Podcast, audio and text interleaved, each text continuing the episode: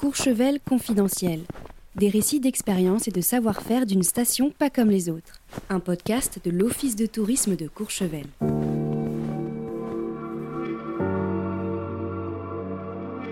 Curieuse et volontaire, Camille Maffezzoli s'est installée à Courchevel en 2018 pour laisser libre cours à l'une de ses nombreuses passions, la cuisine. Dans cet épisode, cette infatigable voyageuse et ancienne ingénieure agronome nous raconte comment ses expériences passées lui ont permis d'imaginer un modèle de restauration respectueux de la montagne et de son terroir. Bonne écoute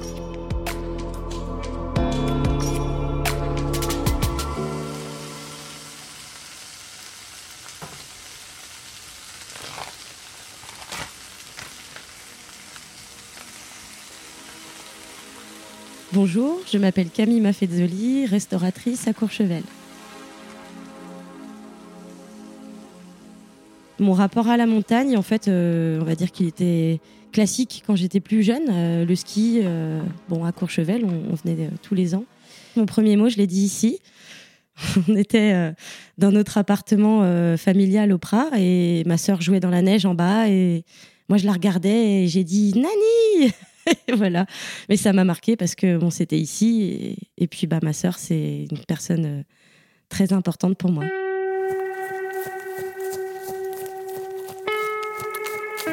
C'est vers mes 30 ans que là, j'ai eu une révélation. Je suis allée euh, courir dans toutes les montagnes que j'avais à ma portée. en France, vers Montpellier, même s'il n'y en a pas beaucoup, euh, j'ai quand même cherché. Ensuite, il y a eu les montagnes de Courchevel en été où j'ai commencé à faire euh, des courses euh, verticales. Je suis même venue à Grenoble aussi.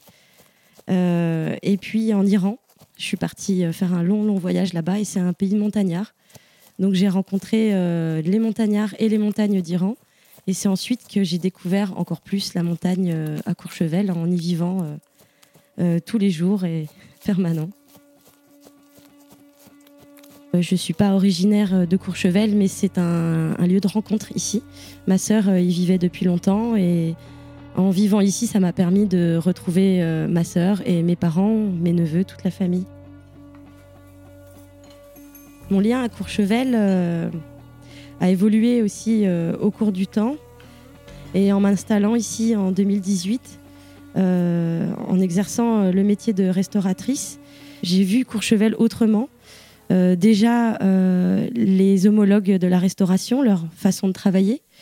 On appartient à une catégorie de personnes différentes, donc on a des interactions plus riches, je trouve.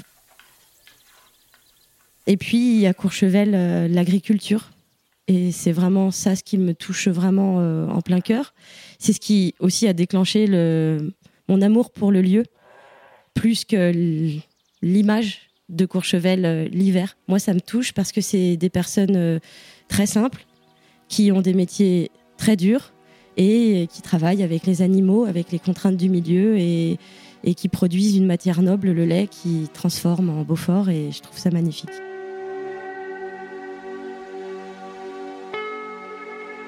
Depuis que je suis rentrée au lycée, euh, j'aime les sciences. J'ai toujours aimé les sciences. Donc après, j'ai fait une, une université euh, de sciences de la Terre et de la vie à Paris.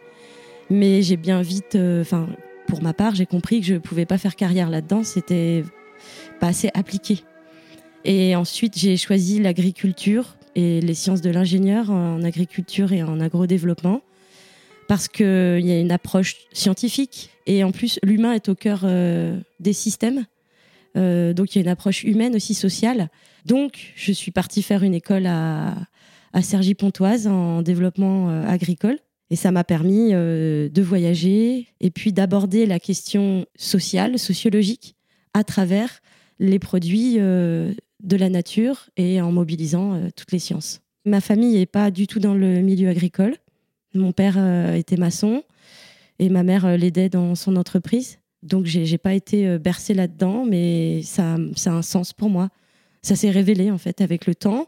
Et aussi, à partir des matières agricoles, on les transforme en aliments nobles. La vigne, euh, enfin, je, pars dans d'autres pays, mais le chocolat, le café. Euh, donc, c'est, je me suis rapprochée de ça naturellement. Je travaillais dans la recherche, la recherche à l'INRA à Montpellier. Et petit à petit, je me suis sentie me déconnecter du terrain. Donc c'est un travail très intellectuel. On rédige beaucoup, on enquête, mais j'étais pas actrice du développement, mais enfin actrice d'une autre manière, en publiant des recommandations dans des projets européens. Donc c'était plutôt dédié aux politiques publiques européennes. Mais ça, il manquait quelque chose pour moi. Donc j'ai décidé d'arrêter et de partir euh, voyager pour découvrir euh, d'autres pays parce que c'est vrai qu'à la base je travaillais en développement agricole international.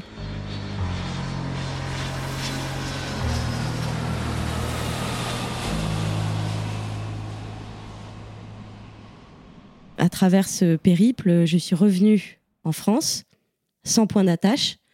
Je suis venue m'installer ici et je voulais m'installer en agricole en fait. Je voulais m'installer, euh, être actrice de, des filières euh, agroalimentaires.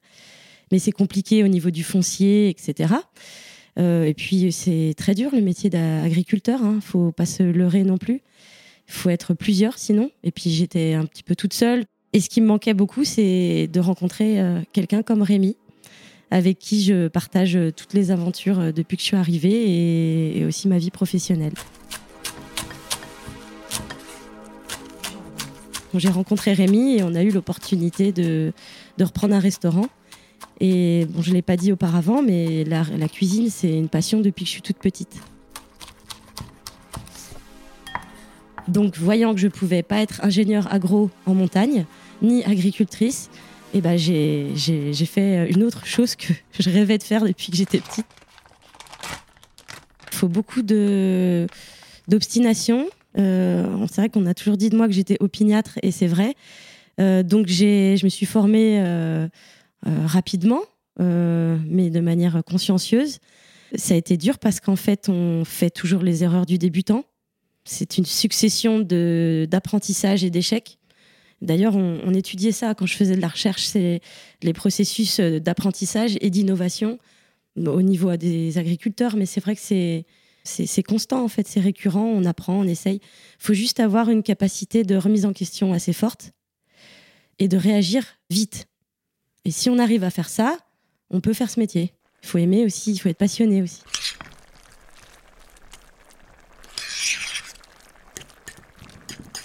La transition, elle a été, euh, elle a été rude parce que quand on, quand on voyage longtemps, on, se détache, déconnecte du temps qui passe, donc on prend plus le temps de vivre.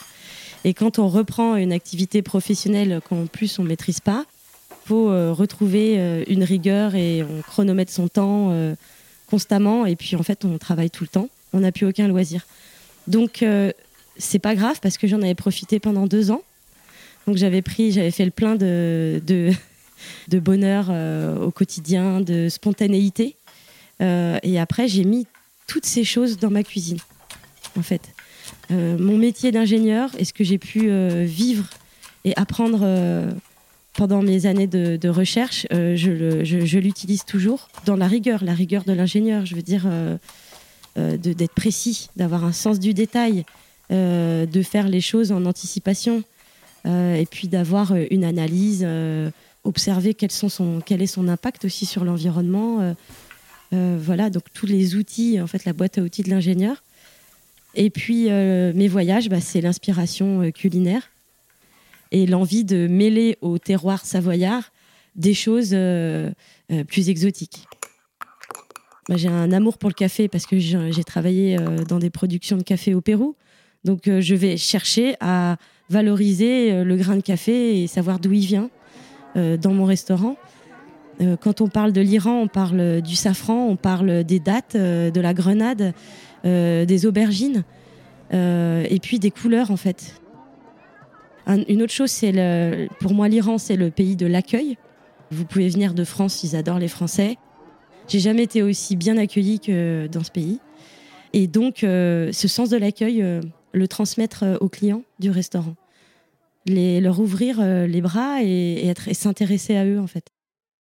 Il n'y a pas de café en France, donc euh, je me suis tournée vers le vin comme autre euh, culture pérenne et, euh, produit de luxe. De luxe, pour moi, c'est vraiment de qualité, pas forcément accessible aux personnes qui ont beaucoup d'argent. Mais c'est un produit noble, voilà. Et puis quand on aime manger, on aime le vin. Même si on le boit pas, je veux dire, on n'est même pas obligé de boire le vin pour l'aimer. On, peut aimer au niveau agricole la technicité de, de l'itinéraire technique des processus et puis de le sentir. Même quand j'étais enceinte, je pouvais respirer du vin sans le goûter. Et puis, c'est une autre manière de parler d'un pays. C'est de parler des gens qui cultivent les terres. Et c'est vrai que même en, Savoie, on a des, très bons vins.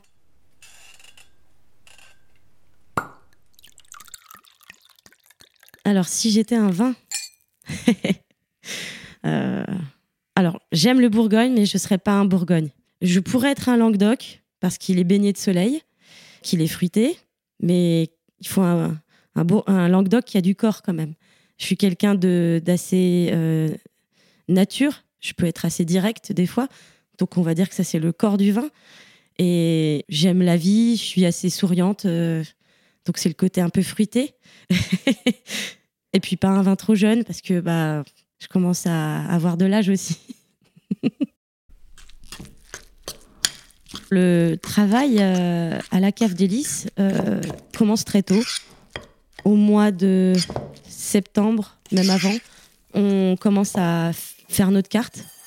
Donc c'est un travail exploratoire, chercher de nouveaux produits, chercher des nouveaux prix aussi, des nouveaux fournisseurs, pourquoi pas. Donc on essaye constamment de, de perfectionner, on va dire, euh, tout ça, la carte des vins.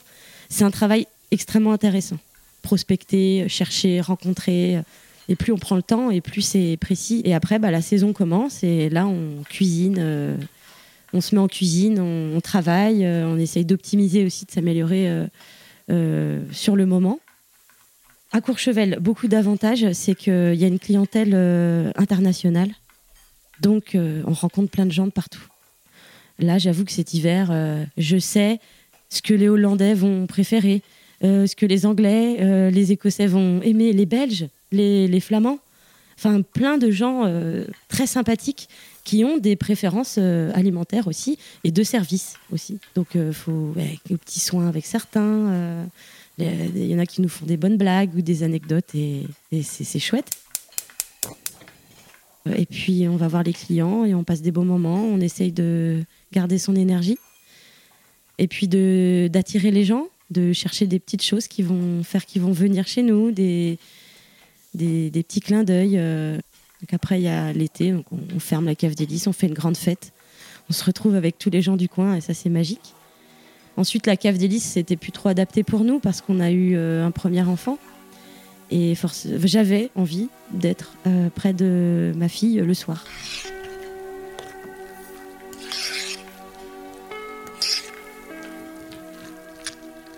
Une vie de restauratrice euh, est aussi dure que la vie de restaurateur, euh, sauf quand elle devient maman. Là, il y a une différence. Je dis, enfin, c'est vrai que la maman, elle va être dans les premiers âges, elle va être plus présente auprès de son enfant ou de ses enfants. Donc, elle doit avoir deux casquettes. Donc, ça, c'est un challenge de la vie. On s'adapte. Après, on adapte notre métier à ça. Et puis les enfants de restaurateurs, c'est génial parce qu'ils viennent sur place, euh, ils, grandissent dans une cuisine. Ça, je, trouve ça, ça m'a toujours fait rêver de voir mon enfant soit grandir dans une ferme, soit euh, grandir dans une cuisine. Pour moi, euh, mais toujours avec l'envie qu'ils grandissent dehors. Donc rien que ça, de vivre en montagne et d'être restauratrice et maman ici, pour moi, c'est un gage de la garantie que mes enfants vont déjà partent avec des bonnes bases. Donc on a arrêté la cave d'hélice et on avait euh, acheté un, petit chalet snack en bois, tout mignon, qu'on a euh, posé en montagne, euh, tout en haut de la Solire en été. Et cette année, on, a eu la chance de participer à un projet expérimental, de poser la cabane sur le plateau de Prameruel à Courchevel en bas de, des télésièges de l'aiguille du fruit de Roquemunier, donc entre Morion et euh, l'Altiport 1850. Euh, oui, c'est difficile, mais je ne parle pas qu'en mon nom, je parle au nom de tous ceux qui travaillent en montagne l'hiver dehors. Donc on est nombreux. C'est juste que nous, on l'a découvert euh, cette année. On est dans un endroit en plus qui est très venteux, Donc quand il fait moins 15 et qu'il n'y a pas de soleil et qu'on fait la plonge dehors, euh, c'est difficile. Euh, essayer de se réchauffer quand on a les pieds congelés et cuisiner, c'était vraiment... Euh, j'ai retrouvé cet hiver ce que j'ai vécu en haute montagne en approche sportive. C'est la, rigueur du climat. Donc on dépasse ses limites. On, se dit mais comment je vais faire en fait? Et, on y arrive, on trouve euh, des stratégies donc euh, pour euh, cuisiner des bons plats pour les clients et dans, un contexte assez froid. Bah, ce qu'on met en avant, c'est un peu toujours les mêmes choses. Du, du bon pain, du bon fromage. Donc local, je vais pas trop chercher de fromage ailleurs. Il y a de ce qu'il faut ici. Même si j'adore le brie, les poisses, euh, ça c'est. Bon, le Mont d'Or, euh, va, c'est pas très loin, on a le droit. Euh, toujours du bon vin. Là, je, vais essayer de faire des planches gourmets et de proposer un verre de pomme roll ou de Saint-Émilion grand cru. mais vraiment, là, on revient de Saint-Émilion avec Rémi et j'ai fait une sélection de vins. donc ça, et après, des bonnes viandes. En fait, c'est le produit de base qui doit être bon. Après, moi, ce qui vraiment me plaît, c'est les épices. Pas trop fortes, mais j'aime quand il y a un côté exotique, euh, sans que ce soit asiatique. Les épices et le, sucré, euh, les chutneys euh, mariés au fromage, des pickles faits maison. mon projet, c'est de travailler sur de la lactofermentation. donc il y a une approche agroalimentaire en fait derrière. C'est le process. Cet été, je vais essayer de trouver du lait de l'acheter, hein, parce que je peux pas, on peut pas élever les bêtes, etc. Enfin voilà, acheter du lait et faire des petits fromages ou faire des fromages sans lait, parce que c'est vrai qu'il y a une clientèle pour ça. Pourquoi ne pas essayer? Euh, Là, je me suis dotée d'un barbecue euh, japonais. Donc voilà, on vient prendre des technologies ou des techniques extérieures, et puis on va euh, prendre des produits locaux pour les transformer. On va pouvoir fumer une truite de montagne utiliser du serpelet et, faire fumer avec. Voilà, des choses comme ça.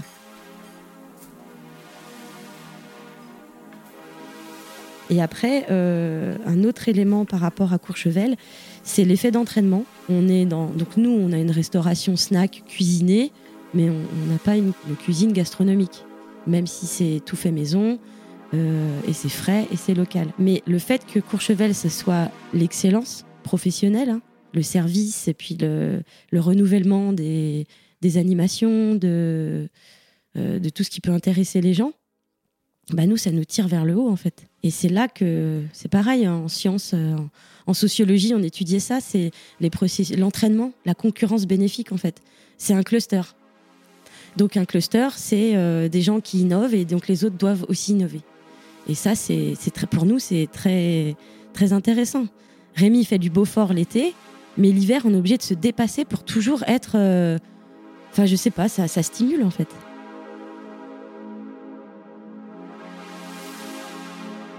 Le sérac de Rémi au lait de vache, il est très doux, il est pas sec. C'est une matière brute. On peut le, travailler euh, salé ou sucré. On peut garder les grains, on peut le, on peut le lisser. Le sérac s'appelle euh, ricotta ou brousse. Mais le sérac euh, tel qu'il est fait au Prat, euh, la fromagerie du Prat, où ils fabriquent du Beaufort, en fait, on récupère le petit lait et on, va le faire euh, bouillir. Et on, va mettre du vinaigre dedans. En fait, c'est juste pour faire un choc de pH. Et à ce moment-là, des protéines qui étaient solubles dans le lait, donc on ne les voyait pas, deviennent insolubles, elles précipitent. Donc là, on est dans des sciences.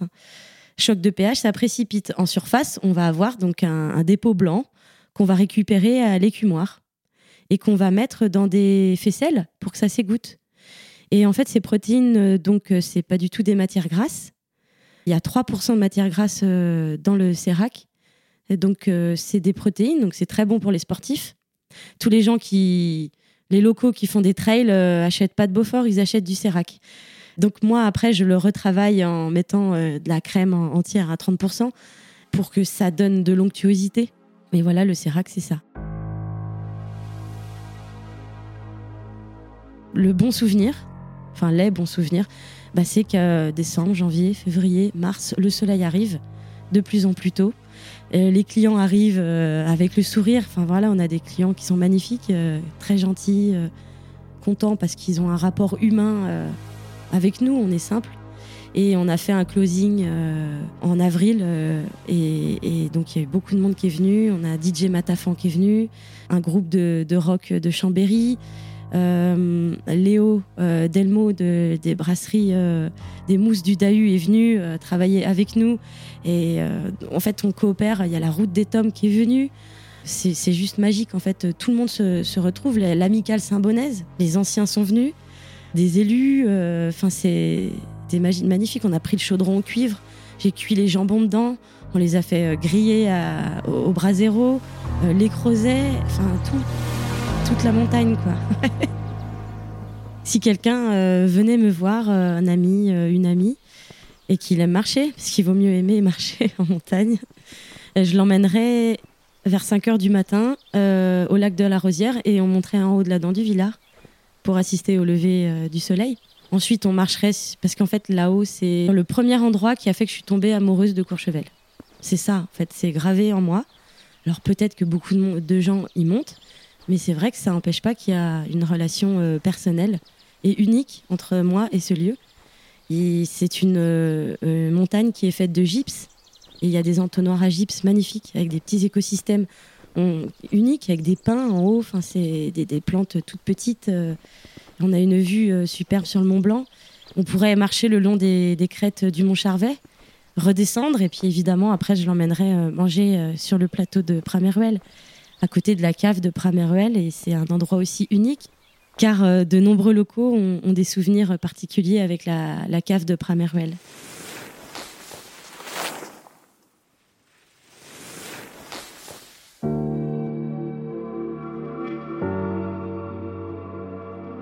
Vous avez aimé ce podcast, soutenez-le en mettant 5 étoiles sur votre application de podcast préférée pour nous aider à vous faire découvrir de nouveaux visages de Courchevel. Et pour découvrir les visages derrière les voix, rendez-vous sur le site internet de l'Office de tourisme de Courchevel où vous retrouverez un reportage photo sur les coulisses du podcast. N'hésitez pas à nous écrire à l'adresse info@courchevel.com pour nous partager vos impressions. Nous lisons tous vos messages. À bientôt!